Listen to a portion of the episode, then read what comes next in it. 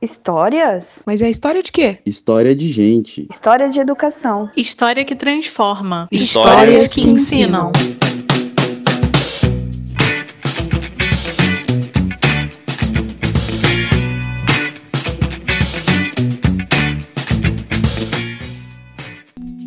Olá, meus queridos, eu sou a Dani e esse é o episódio 2 do podcast Histórias que Ensinam, a gente veio para espalhar a palavra educação na podosfera. Eu tô aqui junto com a Kellen. Olá, pessoal. O Joel. Oi, pessoal. Oi, oi. A Luísa. Oi, oi. E a nossa participação ilustríssima, que é o Pedro. Salve, salve, galera. Sejam bem-vindos. Onde você estiver ouvindo esse podcast, bom dia, boa tarde e boa noite. Conta pra gente qual a história do dia de hoje, Luísa. Hoje nós vamos falar sobre como a educação transformou a vida do Pedro, levando a caminhos que ele não poderia imaginar.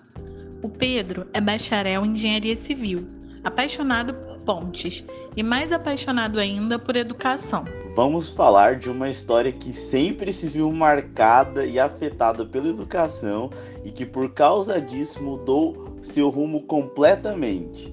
E claro, vamos ouvir isso de alguém que tem uma sensibilidade incrível para contar histórias. O Histórias que Ensinam veio para falar de educação e afeto. Então, não deixa de ouvir os próximos episódios e segue a gente lá no Instagram, no arroba Histórias que Ensinam, com apenas um E e sem acento, para saber das novidades por aqui. E antes de mais nada, Pedro, para o nosso público conhecer com que a gente está falando, me conta quem é você, mas sem dizer o que você faz. Essa pergunta é boa, mas vocês não me pegaram despreparados, eu sempre gostei de pensar nisso. É, eu, eu sempre digo, eu gosto de dizer que eu sou um contador de histórias e um incentivador de sonhos. Histórias de um tempo em que as pessoas se guiavam pelas estrelas e seguiam seus instintos para fazer grandes descobertas científicas, não importa onde ele os levasse. Pedro, primeiro conta pra gente como sua história aconteceu. Quem é você hoje? Então, hoje eu sou professor de matemática na rede estadual do Mato Grosso do Sul eu conto histórias sobre matemática. É, as pessoas não, não, às vezes não acreditam, mas história e matemática tem muito mais a ver do que a gente imagina. E eu gosto muito de ajudar os alunos a desenvolver habilidades que são ditas como habilidades humanas, né? Isso até parece contraditório, porque eu sou professor de matemática, a gente vê geralmente no professor de matemática aquela figura mais rígida, né? Menos, menos humana, por assim dizer.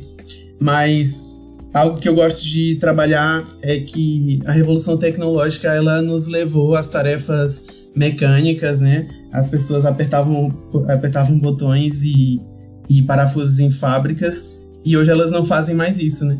A nova a revolução tecnológica ela devolveu a nossa humanidade e parece que as escolas meio que pararam no tempo, né? Em, em relação a isso. É, é, tanto que algumas coisas que a gente vê na escola hoje ainda tem muito a ver com, com a produção em série das fábricas do século XVIII. Né? Por isso que se chama série, produção em série, e a gente fala em série na escola também. É, se você prestar atenção, tem mais coisas entre uma fábrica e uma escola do que a gente imagina. E eu gosto muito de trabalhar de trabalhar com os alunos o desenvolvimento dessas habilidades humanas, socioemocionais, porque se a gente for pesquisar e for ler um pouco sobre o assunto, a gente descobre é, é um dado alarmante, assim, preocupante, que dentro de 10 anos, metade dos nossos alunos vão trabalhar em profissões que não existem. Então, como preparar alunos para trabalhar com coisas que a gente nem sabe o que vai ser, né? Mas uma coisa eu tenho certeza, eles nunca vão deixar de precisar dessas habilidades de criatividade, de pensamento crítico, de empatia, de relacionamento interpessoal que são a, as grandes teclas que eu bato atualmente com o meu trabalho como professor. Ver você contar a sua história mostra o valor que você viu e vê na educação. Mostra também o poder transformador que a educação tem. Agora, conta um pouco pra gente sobre a sua infância. Eu sou filho de dois cearenses. Eu nasci em São Paulo, filho do êxodo rural dos anos 80. E cresci no Piauí. E agora tô no Mato Grosso do Sul. Acho que o próximo destino é o Amazonas. eu tô fazendo um zigue-zague pelo Brasil. E eu, eu nasci em uma família pobre, né, do interior do Ceará. O meu pai, ele não, não terminou nem o ensino fundamental, a minha mãe é costureira. Minha mãe teve sorte de terminar o ensino médio. Eu acredito que nos anos 80 e 90, uma pessoa do interior do Ceará que terminava o ensino médio era, era uma pessoa muito sortuda. E eles foram para São Paulo muito, muito novos, meu pai, meu pai foi para São Paulo com 16 anos. E eu cresci em um bairro pobre de São Paulo, na Zona Sul, no Grajaú. Mas uma coisa que meus pais sempre valorizaram muito foi a minha educação. Tanto a educação em casa quanto a educação escolar e sempre fizeram muito esforço de me, de me colocar em escolas particulares. Eu sempre estudei em escola particular, escola particular do bairro, pequena, e eu não conheci no ensino básico, né, no ensino fundamental e médio, a realidade da educação pública. Conheci por meio de parentes, é, amigos que estudaram, mas eu não estudei. Eu tive essa, esse privilégio dos meus pais se esforçarem para sempre me colocar em uma escola particular. Mas eu lembro de muitos momentos da minha infância que já se conectavam com a minha vida agora, com a minha carreira agora. Um, duas histórias muito marcantes da minha infância são, primeiro, quando eu estava no, no ensino, eu não sei como que se chama essa etapa do, da educação básica atualmente, que é a, a, alfabetização, né, que são aqueles anos ali que a gente passa antes do, de entrar no ensino fundamental 1, né, nos primeiros anos. E eu estava no primeiro ou no segundo ano da alfabetização, e eu sempre, sempre, sempre, sempre eu gostei de ajudar as pessoas, os colegas com as atividades, é, ajudar com o, as dificuldades que eles tinham, né? Mas teve um ano da, da, da minha alfabetização em que eu fui adiantado. A, a, professora chegou nos meus pais e perguntou se eles tinham algum problema em me adiantar. Aí os meus pais foram perguntar por quê, por, por que, que você quer jogar ele um ano para frente? é porque ele tá ajudando demais os colegas da sala dele. ele tá fazendo as tarefas por ele. Então a gente acredita que se colocar ele um ano à frente, talvez ele vá conseguir acompanhar o desenvolvimento aí dos, dos, dos vai caminhar melhor com o desenvolvimento dos alunos. Né? E hoje eu sou muito, muito agradecido por essa pessoa, porque ela fez eu terminar o ensino médio com 16 anos. Apesar de ser uma idade em que a gente não sabe de absolutamente nada, eu tive bastante tempo de pensar e de e de seguir alguma coisa na minha vida. E uma outra história muito legal sobre o meu ensino, sobre a minha infância, é que quando eu estava no quinto ano, que hoje é a quarta série, né, eu conheci uma professora de matemática que ela, ela se chama professora Clausionetti. Geralmente a gente não costuma lembrar muito dos professores da, dessa época, né? Mas essa, essa professora em especial ela foi muito marcante na minha vida. E espero que ela ouça esse podcast. Vou fazer de tudo para encontrar ela aí nas redes sociais e, e mandar para ela. É, na, na, quarta série, eu, não, eu, não, eu nunca tive um diagnóstico, assim, eu vim buscar isso já depois de adulto, né? Mas eu lembro de todos os momentos da minha vida escolar em que eu era uma, eu era uma criança muito hiperativa. Eu tinha muita dificuldade de me concentrar e de, e, e de prestar atenção nas aulas. Eu era muito, muito hiperativo, muito inquieto, é, aquele, aquele aluno terrorista mesmo. e aí, a, a, de modo geral, todos os professores tinham muita dificuldade comigo, mas essa professora, ela não me abandonou. Ela, ela sempre pegava na minha mão, pegava, é, assim, me puxava pela mão e, olha, eu, eu acredito no seu potencial, eu sei que você pode muito mais do que isso e você é maior do que esse problema. É, ela, ela, não, ela não me deu um nome, ela não, ela, ela não deu um nome para esse problema, ela não deu diagnóstico, mas ela olhou além. Né? Ela não desistiu em nenhum momento de mim e do meu desenvolvimento. E ela era uma professora de matemática. Então, de, de, desde aquele tempo, eu desenvolvi uma relação muito especial com matemática. Foi uma, um momento da minha vida, acredito que eu comecei a construir as, as minhas bases ali, das minhas paixões, das coisas que eu gosto atualmente. Porque, querendo ou não, essas coisas fazem muita diferença na nossa vida. Quando a gente olha para trás para nossa vida escolar, é, quando você pergunta hoje, quando você pergunta para um aluno, né, qual é a matéria preferida dele, ele te diz uma matéria, mas nas entrelinhas ele tá te dizendo um professor. E eu acho que isso, isso foi muito verdade naquela época da minha vida. E tiveram outros momentos marcantes, outros desafios que você viveu, que você gostaria de compartilhar? Eu me formei em engenharia civil, né? Sou formado em engenharia civil pela Universidade Federal do Piauí. Daqui a pouco eu conto mais como foi essa trajetória até chegar na graduação. É... E em um determinado momento da, da, minha, da minha carreira, eu já estava com mais ou menos um ano, um ano e meio de formado. Eu estava trabalhando em uma fábrica. Eu sempre gostei de trabalhar com coisas super diferentes, assim. Ah, um projeto novo que ninguém quer. Eu vou lá e, e meto a cabeça. e aí eu tava trabalhando numa fábrica de beneficiamento de soja. Olha só que louco. E aí eu recebi, eu tava procurando, dando uma olhada em trainees e processos seletivos, né? E acabei me deparando com o processo seletivo do Ensina, do Ensina Brasil, que é uma, uma ONG, né, que tem um programa de desenvolvimento de liderança, onde a gente trabalha durante dois anos em, uma sala de aula, né, chão de escola de, de escola pública, para conhe conhecer a realidade pública da, da, da educação pública brasileira e se desenvolver como uma liderança para a educação, para buscar resolver em rede os problemas sistêmicos que a nossa educação enfrenta. E essa oportunidade ela veio como um banho de água fria assim na minha carreira, porque eu já estava em um momento completamente desmotivado e desanimado com o rumo que ela estava tomando, porque depois da graduação eu percebi que aquilo, aquele não era o meu lugar, aquele não era o meu mundo. Eu tinha eternamente um bichinho dentro da, da minha cabeça, atrás do meu ouvido, dizendo que eu precisava me encontrar e procurar algum lugar onde eu realmente é, vivesse os meus valores. Né? Tem uma, um TED da Brené Brown que me tocou muito nessa época que eu assisti. Confesso que nunca li o livro, tem um livro também que ela fala sobre isso, sobre vulnera vulnerabilidade. E é algo que me tocou muito foi quando ela falou no TED que a, a, abraçar a vulnerabilidade e abandonar quem a gente quer ser para ser quem nós realmente somos. E naquele momento esse TED me tocou muito porque eu estava tentando ser quem eu não era. Mas é, é, cair no mundo da educação de vez, né, com, com essa oportunidade, foi a oportunidade que minha carreira encontrou para abraçar quem eu realmente era. Acredito que um outro momento muito marcante da minha vida que, em que eu aprendi muito, me desenvolvi muito e momentos que me levaram aonde eu tô hoje, né, na educação, foi a minha graduação, a forma como eu cheguei na graduação. Eu sou a primeira pessoa da minha família a se formar em uma universidade pública e eu passei por muitas dificuldades para estar tá aqui e agradeço por todas as pessoas que me ajudaram nesse caminho, né? Não foram poucas. Se eu fosse agradecer por nome é, nesse podcast, talvez a gente ficaria aqui umas três horas.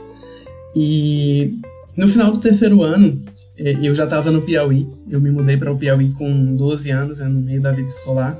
E foi algo que abalou muito assim a minha, a minha, o meu crescimento, né? Porque eu uma, uma transição desse, uma mudança desse tamanho, né, para um pré-adolescente é algo muito impactante, né? Eu deixei todos os meus amigos para trás, deixei a minha vida para trás e a gente foi voltou para o Nordeste, né? Uma cultura totalmente diferente. Embora os meus pais sejam nordestinos, eu nasci e cresci em São Paulo. Então foi uma mudança de realidade muito grande. Mas aos poucos eu consegui me adaptar e fiz um fiz um bom ensino fundamental, um bom ensino médio. E no final do ensino médio eu estudava numa escola, numa escola do bairro, assim, nada, nada muito avançado, assim, pouco competitivo com escolas do centro, grandes escolas. E acabou que eu estava bem perdido no fim do terceiro ano. Por conta da, até do que eu já, já comentei de ter sido adiantado, né, quando eu era criança, eu acabei ensino médio muito novo, então acredito que 16 anos é uma idade que a gente não sabe absolutamente nada da nossa vida. E eu, eu fiz o Enem nesse ano, tirei uma nota muito ruim, e fiquei naquela bad, né? Sem saber o que, que eu ia fazer, para onde que eu ia, para onde que minha carreira ia. Mas alguns caminhos já apontavam para onde eu cheguei hoje. O meu ensino médio inteiro, eu sempre tive, sempre fui conhecido, nunca deixei de ser a pessoa que ajudava os colegas. Eu dava aula de reforço para os meus colegas. No fim do segundo ano, em especial, aconteceu uma coisa muito legal que foi muito legal não, né? Não foi legal o professor ter ficado doente, mas foi legal o fato de eu ter assumido uma turma no fim do segundo ano, eu assumi duas turmas de nono ano. Eu, é, isso é muito louco. Eu estava no segundo ano na escola, estudando como estudante, e é, pelo fato que os alunos sempre me conheciam como alguém que, me, que ajudava os outros, eu estava sempre nas monitorias. Aí a coordenadora me chamou um dia, a coordenadora Corina, é uma pessoa que eu tenho muita gratidão até hoje. É, ela me chamou um dia e perguntou se eu tinha coragem de, de, assumir essas duas turmas de nono ano até o fim do, do ano. Isso era meados de agosto para setembro. E eu topei, vamos, por que não? E, e, aí foi a minha primeira experiência como professor. Foi totalmente desastrosa.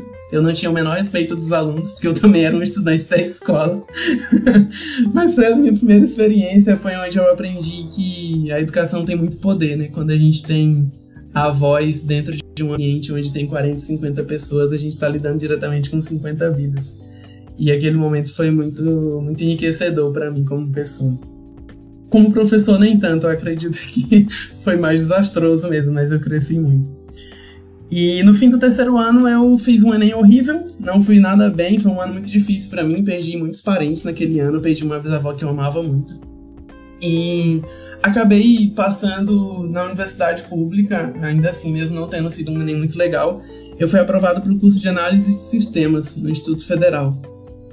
E eu comecei a cursar, e eu lembro que nesse ano a minha mãe ela fez um super esforço, assim, ela comprou um notebook para mim, um notebook usado. E eu fiquei muito feliz, ela me deu de presente, assim, tipo, foi uma surpresa, né, porque ela não falou. E eu precisava muito, né? Porque eu tava, enfim, num curso de tecnologia, num curso de computação. E eu não tinha computador. Nos primeiros dias de aula eu, eu era, tava bem perdido, né? Os professores já começando a passar trabalho, atividades, e eu não tinha computador. E aí ela me deu esse, esse notebook de, de presente.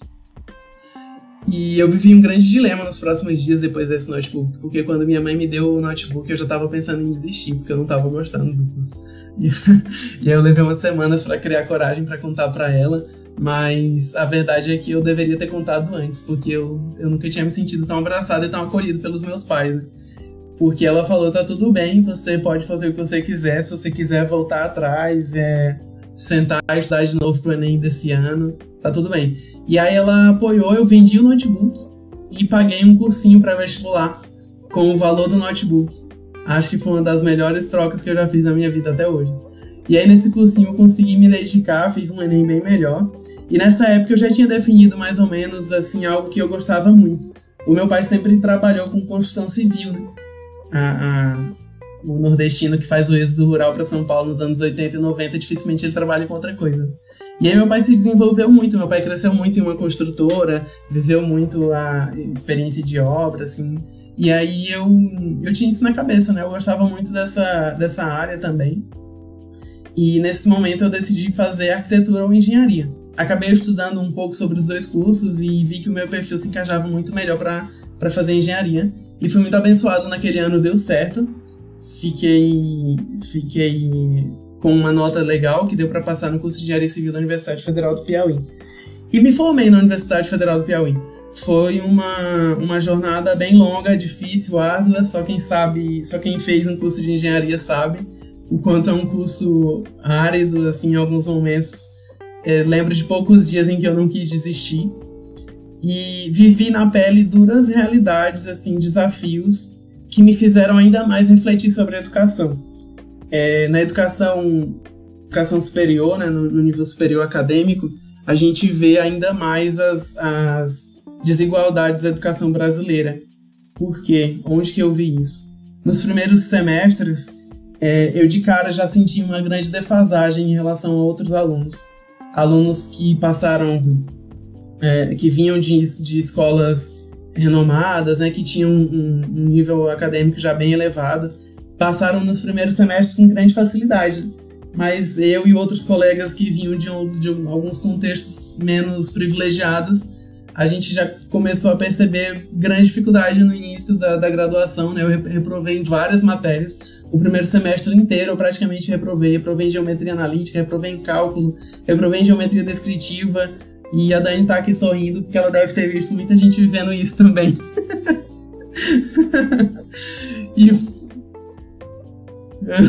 Só quem viveu sabe.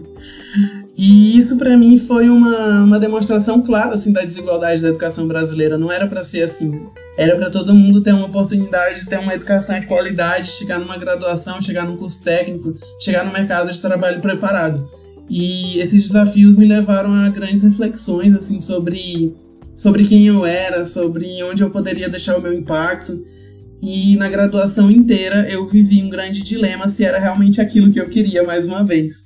Mas acabei me formando, sou apaixonado por engenharia Porém, no final do curso, eu cheguei em um momento assim que eu não aguentava mais. A atuação profissional como engenheiro não me atraía, era uma carreira onde eu não tinha o menor. percebi que eu não tinha o menor interesse de me desenvolver. E parei para olhar para trás, né, assim, algumas vezes e, e perceber que a vida inteira eu tinha, eu tinha tido experiências, tinha gostado muito de experiências como professor. Eu gostava muito de ajudar os, os, meus colegas, assim, na graduação inteira, foi algo que me ajudou muito. A, a generosidade, assim, com os colegas, de estar tá ajudando, de estar tá pesquisando, de estar tá trabalhando junto, eu fui muito ajudado também. é, a, a, essa generosidade trouxe uma, uma energia, uma esfera muito boa entre os meus colegas de graduação, porque acabava que a gente se ajudava muito. E quando eu olhei para trás e vi tudo isso, eu pensei, cara, eu, eu, eu, eu sou um professor. Eu, eu fui um professor a vida inteira e só eu não percebi, não fui incentivado para isso. É um grande, um grande desafio que a gente tem na, na nossa educação também, que uma pesquisa mostra que menos de 2%, uma pesquisa de 2018 mostrou que menos de 2% dos jovens que hoje estão na escola têm vontade de ser professor. E eu ficava pensando, cara, quem serão os professores da próxima geração? Se a gente não está incentivando os alunos a serem professores, se a gente não está incentivando as pessoas a trabalhar em educação, quem que vai estar tá aqui nesses lugares daqui a 10 ou 15 anos? E eu tava nesse dilema, né? Foi quando eu conheci o, o o processo seletivo do Ensina Brasil que me traria essa oportunidade, né? E foi muito legal o momento que eu estava vivendo, porque eu já estava realmente querendo procurar alguma forma de abandonar quem eu estava tentando ser para ser, ser quem eu realmente era, né? E foi um momento em que eu uh, tive essa oportunidade, abracei o processo seletivo com unhas e dentes, e foi uma sensação muito gostosa, assim, a aprovação, porque daí. Eu não sei se alguém aqui que está ouvindo esse podcast já teve essa sensação de entrar em um projeto no primeiro, no primeiro dia saber que vai dar certo. Eu, eu não sei explicar, mas eu sentia isso no, no processo seletivo do Ensino Brasil. E hoje estou aqui, lutando por uma educação de qualidade e tentando, buscando, buscando esses, todos esses objetivos, né, baseado nessas experiências, nesses dilemas que eu vivi até agora. É isso. Vida e história caminham lado a lado, uma influenciando na outra. E se você tem alguma história que fale sobre educação e de afeto, vem contar pra gente lá no nosso Instagram, arroba Histórias que Ensinam, com um E e sem acento. Pedro, muito obrigada por compartilhar com a gente sua história. Foi muito, muito, muito legal. E para a gente finalizar, eu queria que cada um aqui compartilhasse algo que aprendeu com a história do Pedro em uma palavra. Eu vou começar então, gente. Pedro, Cara, que história maravilhosa. Para mim, é, hoje, é, isso se resume à esperança, sabe? Essa sua história, para mim, se resume à esperança. É, assim, uma, uma esperança de, um, de uma educação de, de qualidade, uma esperança de, de a gente encontrar cada vez mais histórias, sabe? Que, que vem, assim, acalmar, acalentar o coração da gente que foi um, uma história muito bonita, muito muito cheia de, né, de, de percalços aí, mas realmente, cara, muito linda. Parabéns. Bom, é... vamos lá. É... Uma palavra que eu, que eu traria seria ambiente. E, e isso veio bem no final mesmo, né? Porque quando você estava falando, eu estava pensando em várias coisas. Tava pensando em coisas de psicologia, porque vocês sabem, eu sou psicólogo.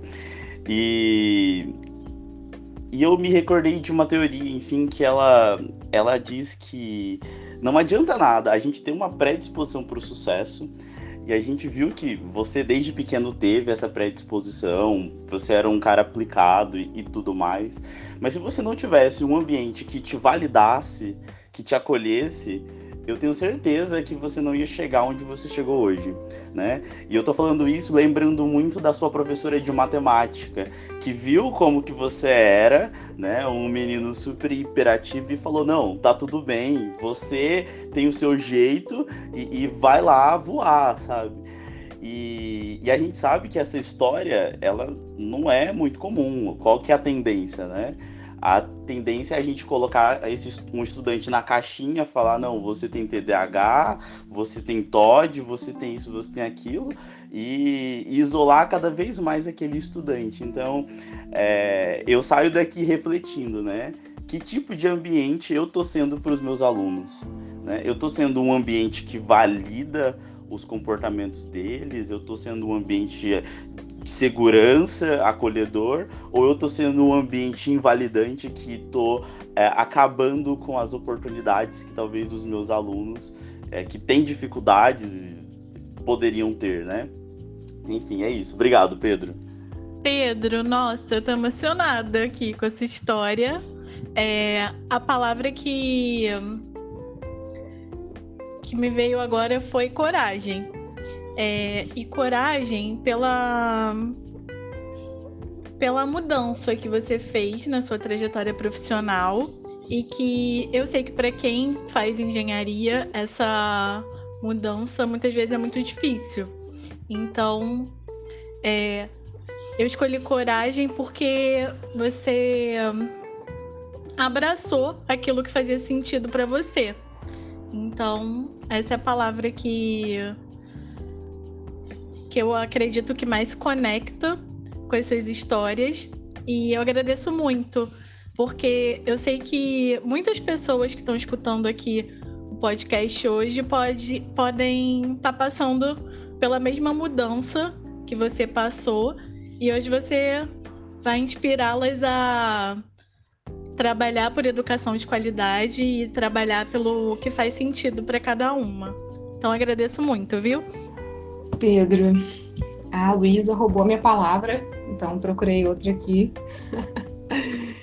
é, eu, eu acho que a, assim, é, é muito parecido, o sentimento que eu tenho é muito parecido com o que a Luísa disse, sabe? Eu acho que a palavra que resume para mim é desbravador, mas não desbravador de um mundo novo, sabe? É o seu mundo novo. É a partir das, das da, dos pontos de partida que você teve, seu caminho podia ter sido totalmente diferente do caminho que você seguiu. E você juntou a coragem toda, botou na frente e falou: Vamos, eu quero. É isso, eu não quero ser quem. É... eu quero ser quem eu sou realmente, né? E eu acho isso incrível. É, eu me identifico super com a sua história. Acho que não, meus pais não não foram para o Piauí, mas é, é, bem é bem parecido assim a, o ambiente que a gente que a gente teve ali no início e essa mudança também. Então, me identificou muito. E para mim é isso. Eu acho que você foi um desbravador. Ô, louco, que final! Gente, muito obrigada, obrigada Pedro, obrigada a todos que estão escutando a gente. Esse então foi o, Histórias que Ensinam, com essa história linda que aquece o nosso coração. Fiquem ligados nas próximas histórias. Um beijão e tchau, tchau.